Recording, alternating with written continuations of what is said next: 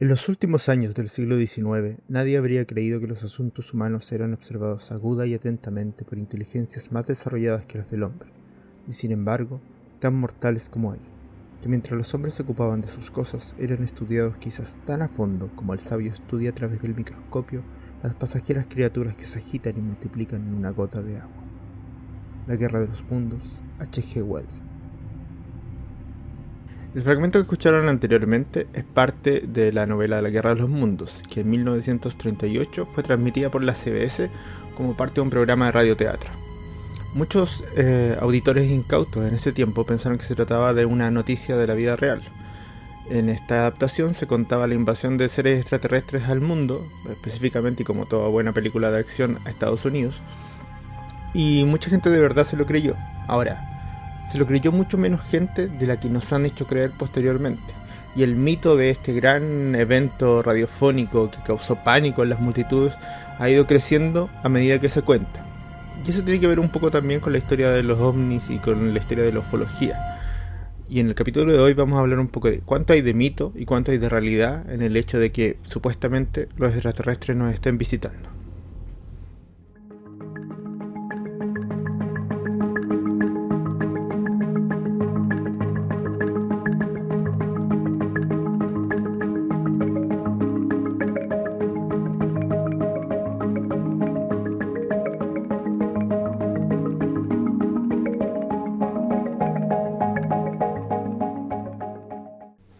Hola, ¿cómo están? Sean bienvenidos a un nuevo capítulo de Las ideas no se respetan. En este capítulo vamos a estar hablando de ufología, eso ya se los adelanté.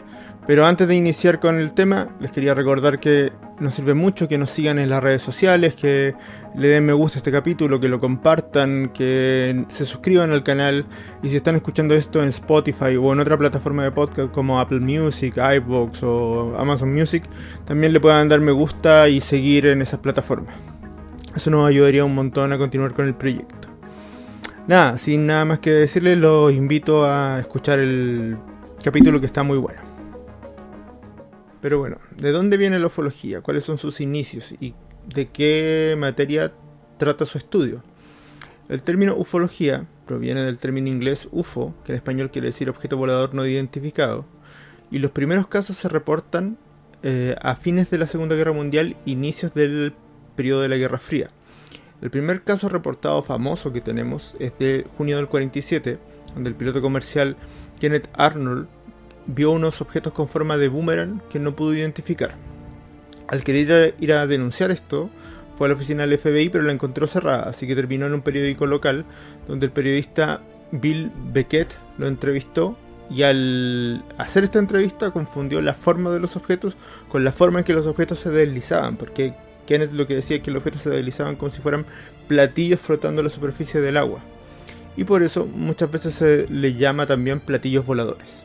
Después de esta primera observación, se empezaron a reportar otros varios casos más en Estados Unidos. Y dado que estaban ya en plena Guerra Fría, y ante el temor de que se tratara de aviones espías soviéticos o algún otro tipo de amenaza hacia la soberanía americana, la administración del presidente Truman en esa época generó un nuevo proyecto que iba a ser el conocido como Proyecto 5. Ese proyecto tenía por objeto analizar estos testimonios y poder determinar de qué se trataba. Finalmente los militares terminaron rebautizando ese proyecto como Proyecto Fastidio, por la animosidad que les producía esta tarea en el fondo. Eh, hacia el final de la administración de Truman, las conclusiones o los datos recabados en este proyecto se juntarían en lo que se conoce como el libro azul, este proyecto se extendió además durante las administraciones de Eisenhower, Kennedy y Lyndon B. Johnson, que finalmente sería el que cerraría el proyecto. Fue uno de los científicos a cargo de estas investigaciones, J. Allen Hynek, el que le dio el nombre de UFO o OVNI a este fenómeno.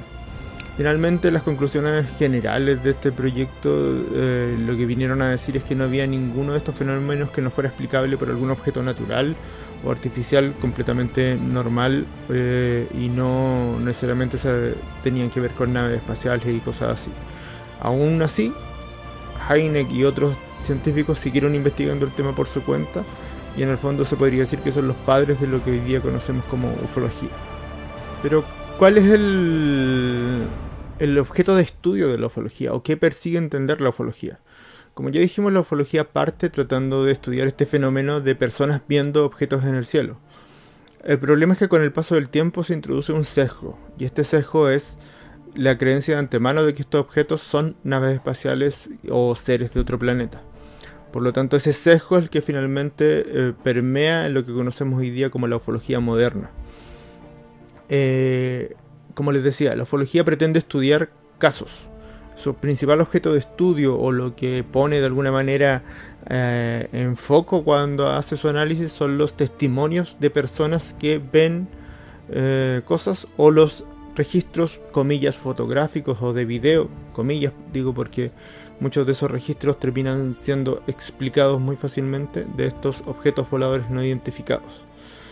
Ahora bien, como todo campo de estudio, lo que trata de hacer primero es clasificar estos eh, eventos, ¿cierto? Y poder categorizarlos para poder estudiarlos por separado. Entonces tenemos una primera clasificación que le hizo el propio Heineck, que divide los encuentros cercanos en tres tipos y esa clasificación posteriormente se amplió a hasta nueve tipos de encuentros. Los encuentros del primer tipo corresponden al avistamiento de luces u objetos, ya sea solos o en formación, en el cielo. Es simplemente ver algún ovni. Los encuentros del segundo tipo corresponden al avistamiento de las naves más la evidencia física del aterrizaje o cualquier otra evidencia física de, su presencia. Un ejemplo clásico son los círculos de trigo en algunos campos en Reino Unido, aunque finalmente se descubrió que eran falsos. Los encuentros del tercer tipo corresponden al avistamiento de las naves más los seres que pilotearían estas naves, estas entidades biológicas como las llamó Heineck, ya que no quería hacer un juicio respecto de si se trataba de extraterrestres o no. Los encuentros del cuarto tipo corresponden a la abducción de una persona por una nave eh, espacial o por uno de estos objetos no identificados, o también la subida voluntaria de la persona a dicha nave o a dicho objeto. Los encuentros del quinto y el octavo tipo se caracterizan por la comunicación telepática con entidades de otro planeta o de estas naves. Estas se diferencian entre sí porque el quinto son esporádicos y el octavo es una comunicación permanente. Los encuentros del sexto tipo corresponden a la muerte de una persona o un animal por intervención de una nave o de un ser de los que pilotean estas naves. Los encuentros del séptimo tipo corresponden a la creación de un híbrido entre humano y extraterrestre, eh, ya sea por medios biológicos o artificiales. Y finalmente, los encuentros del noveno tipo tienen que ver con la implantación de objetos o la extracción de tejido de manera violenta por parte de una de estas entidades eh, que pilotean estas supuestas naves.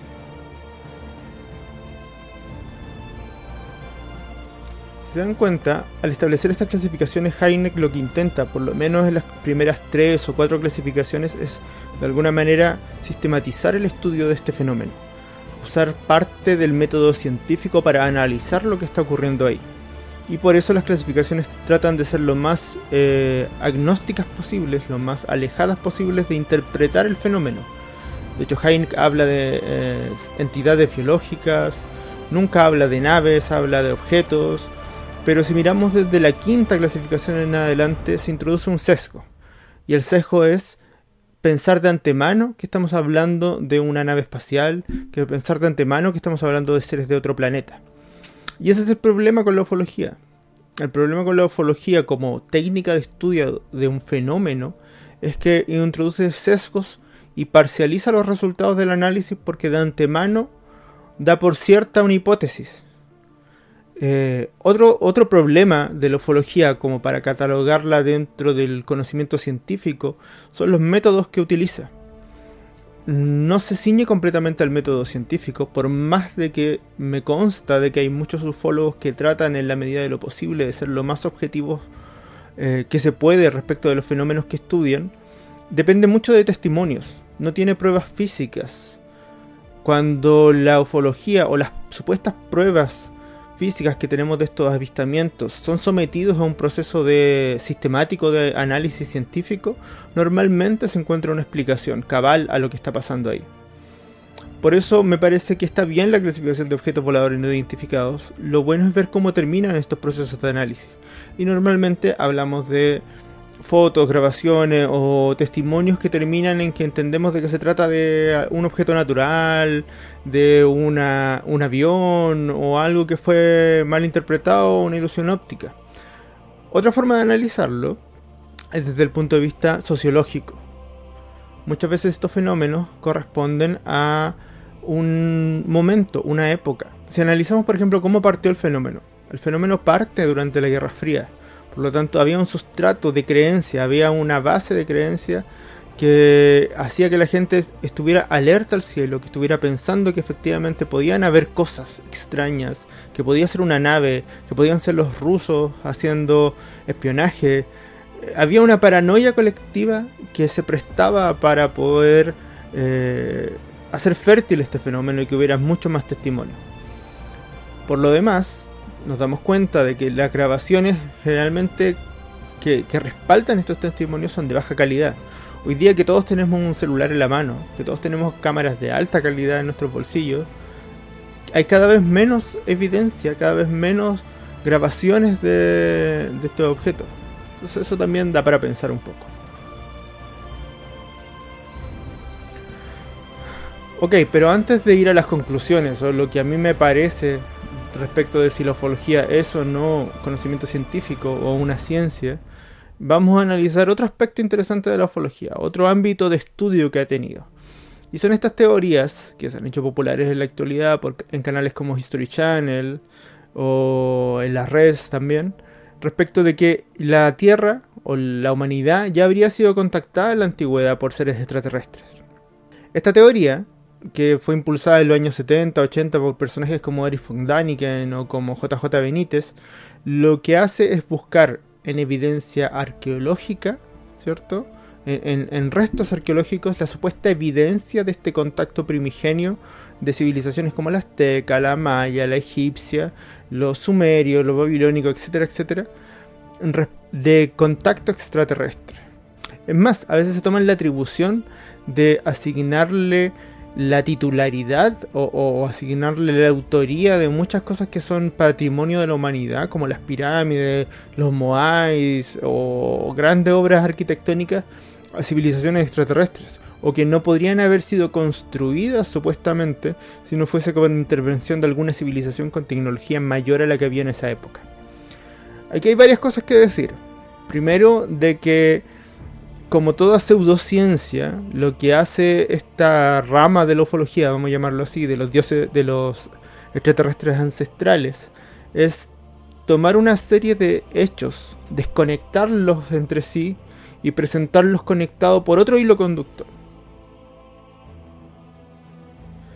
Si tomamos, por ejemplo, el documental o la película basada en el libro de Eric von Daniken, Carros de los Dioses, y analizamos su estructura y la forma en que son presentados los hechos, nos damos cuenta que tiene una estructura muy similar a lo que sería, por ejemplo, la novela de Dan Brown, Ángeles y Demonios, donde nos muestran una serie de hechos que se desconectan de su contexto histórico, ¿cierto? Se insertan en una narrativa. La narrativa es que los dioses ancestrales eran extraterrestres y, y eso hace que tenga sentido.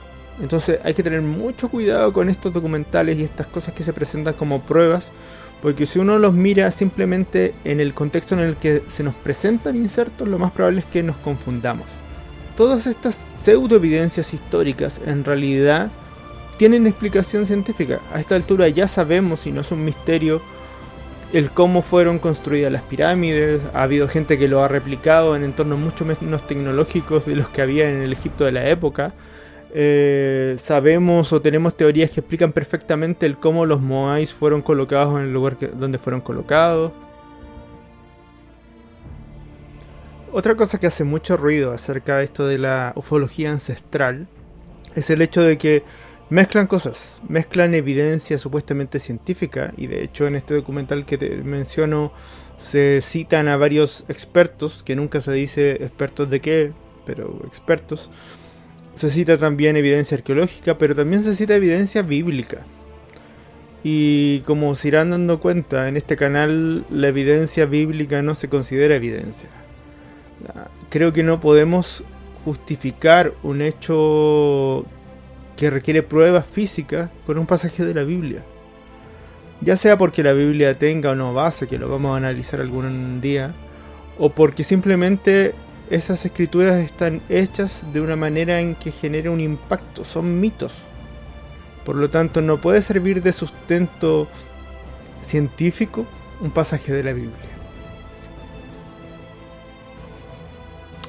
Pero en fin, más allá de eso, ¿tenemos hoy evidencia clara de que hayamos sido visitados por extraterrestres en el pasado? No, no existe tal evidencia y de todos los cálculos matemáticos que se hacen de que si la altura de la pirámide de acá dividida por el área de acá da exactamente la distancia de la Tierra al Sol, eso finalmente es numerología.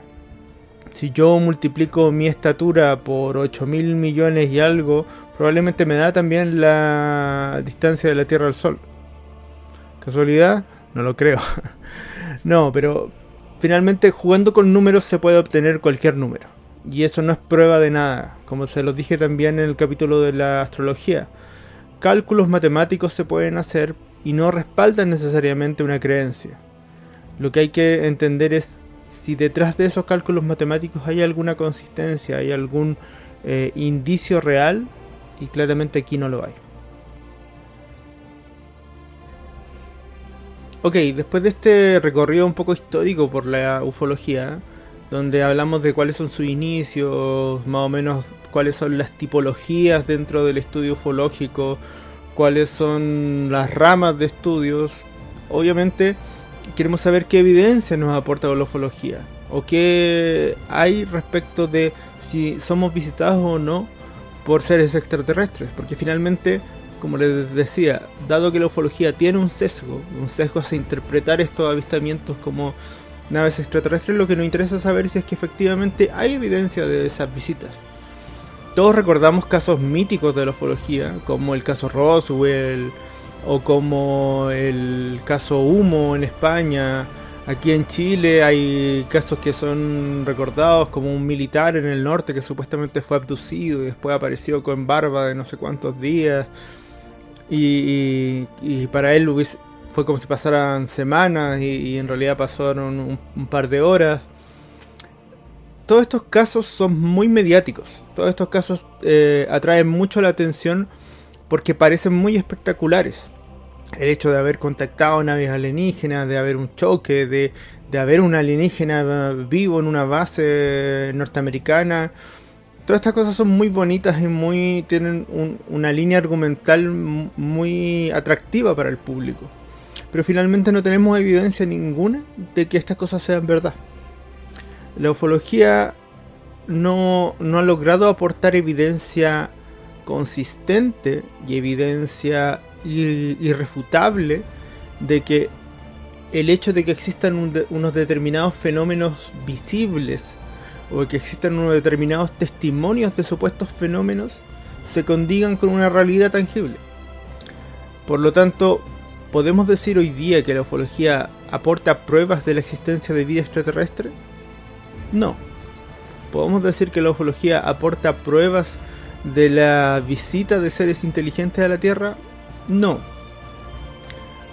Sí podemos decir que la ufología aporta pruebas de testimonios de un fenómeno más de orden sociológico que de orden claramente astronómico o astrobiológico. Pero ¿por qué decimos que la ufología no es una ciencia formal? Primero, porque carece de un objeto de estudio claro. No queda claro si la ufología estudia los avistamientos, si estudia los seres extraterrestres, si estudia los testimonios, si estudia los testigos. Eso no, no, queda totalmente claro respecto de cuál es el objeto de estudio de la ufología. Por otro lado, la ufología lo que hace también es poner la carga de la prueba en terceros. Normalmente cuando alguien defiende la ufología nos va a decir, eh, pero pruébame que no existe, pruébame que esto no es una nave. No, no la, la ciencia no funciona así.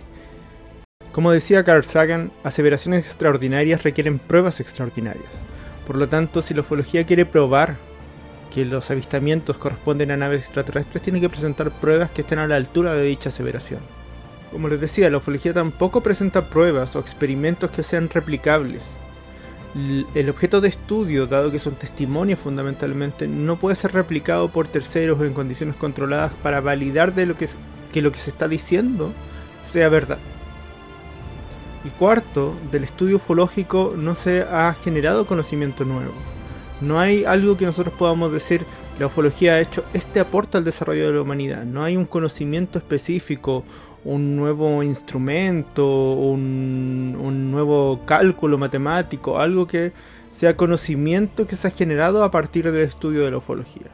Por lo tanto, por estas razones y por otras tantas más, por introducir un sesgo previo en su análisis, por esas razones la ufología no puede ser considerada una ciencia sino más bien un, un, estudio no formal de un hecho. Pero, ¿qué está haciendo la ciencia respecto al estudio de la posibilidad de vida extraterrestre? Los conspiranoicos dirán que la ciencia está tratando de ocultar que fuimos visitados por extraterrestres, que está tratando de ocultar de que somos contactados, de que está tratando de ocultar que los extraterrestres viven entre nosotros. Pero la verdad es que no. La verdad es que la ciencia sí está haciendo esfuerzos formales, científicos, por tratar de descubrir si existe o no vida en otros planetas. Y obviamente que descubrir vida inteligente en otro planeta sería un, un hecho histórico. ¿no? Yo no creo que haya ningún científico que no sueñe o no quiera descubrir algo nuevo, una nueva partícula, un nuevo planeta, un, un planeta con vida. Imagínate lo que significaría eso. Ahora, obviamente la ciencia hace esfuerzos que no son tan cinematográficos, que no son tan literarios como los que hace la ufología, pero sí hace esfuerzo en ese sentido. Uno de los proyectos científicos más conocidos que busca vida extraterrestre es el proyecto SETI. SETI es el proyecto de búsqueda de inteligencia extraterrestre a través de señales de radio. Este proyecto se hizo súper conocido cuando salió la película Contact, que estaba eh, ambientada en el telescopio de Arecibo, ¿cierto? También se recordarán del telescopio de Arecibo porque hace tiempo atrás tuvo inconvenientes y finalmente fue dejado en desuso. Pero bien, ¿qué hace SETI? SETI busca con radiotelescopios señales de radio que pudiesen ser adjudicadas a civilizaciones extraterrestres o a formas de vida inteligente. ¿Por qué señales de radio? Porque eh, es algo que conocemos. Normalmente cuando buscamos vida extraterrestre buscamos formas de vida y formas de comunicación similares a las que tenemos nosotros. Entonces, ¿qué hacemos cuando buscamos señales de radio? Buscamos señales de radio de banda estrecha. Porque en el universo y en la naturaleza está lleno de señales de radio. Muchas cosas producen señales de radio, pero normalmente son señales de banda ancha. ¿Qué quiere decir esto? por ejemplo, si tú miras el dial de una radio, cuando tú te mueves un poquito en el dial, inmediatamente cambias de emisora o, pierdes la emisora que tenías. Esto es porque esas señales se transmiten en una banda muy estrecha. En cambio, las señales naturales normalmente son señales de banda ancha. Tomando el mismo ejemplo de la radio, si tú durante una tormenta estás escuchando radio y cae un rayo, un relámpago o algo así, se va a producir una interferencia que probablemente va a copar varias emisoras del dial. Eso significa que es una señal muy ancha. Ahora, SETI ha encontrado señales que son sospechosas de ser eh, indicadores de vida extraterrestre. Sí, la más conocida es la famosa señal WOW.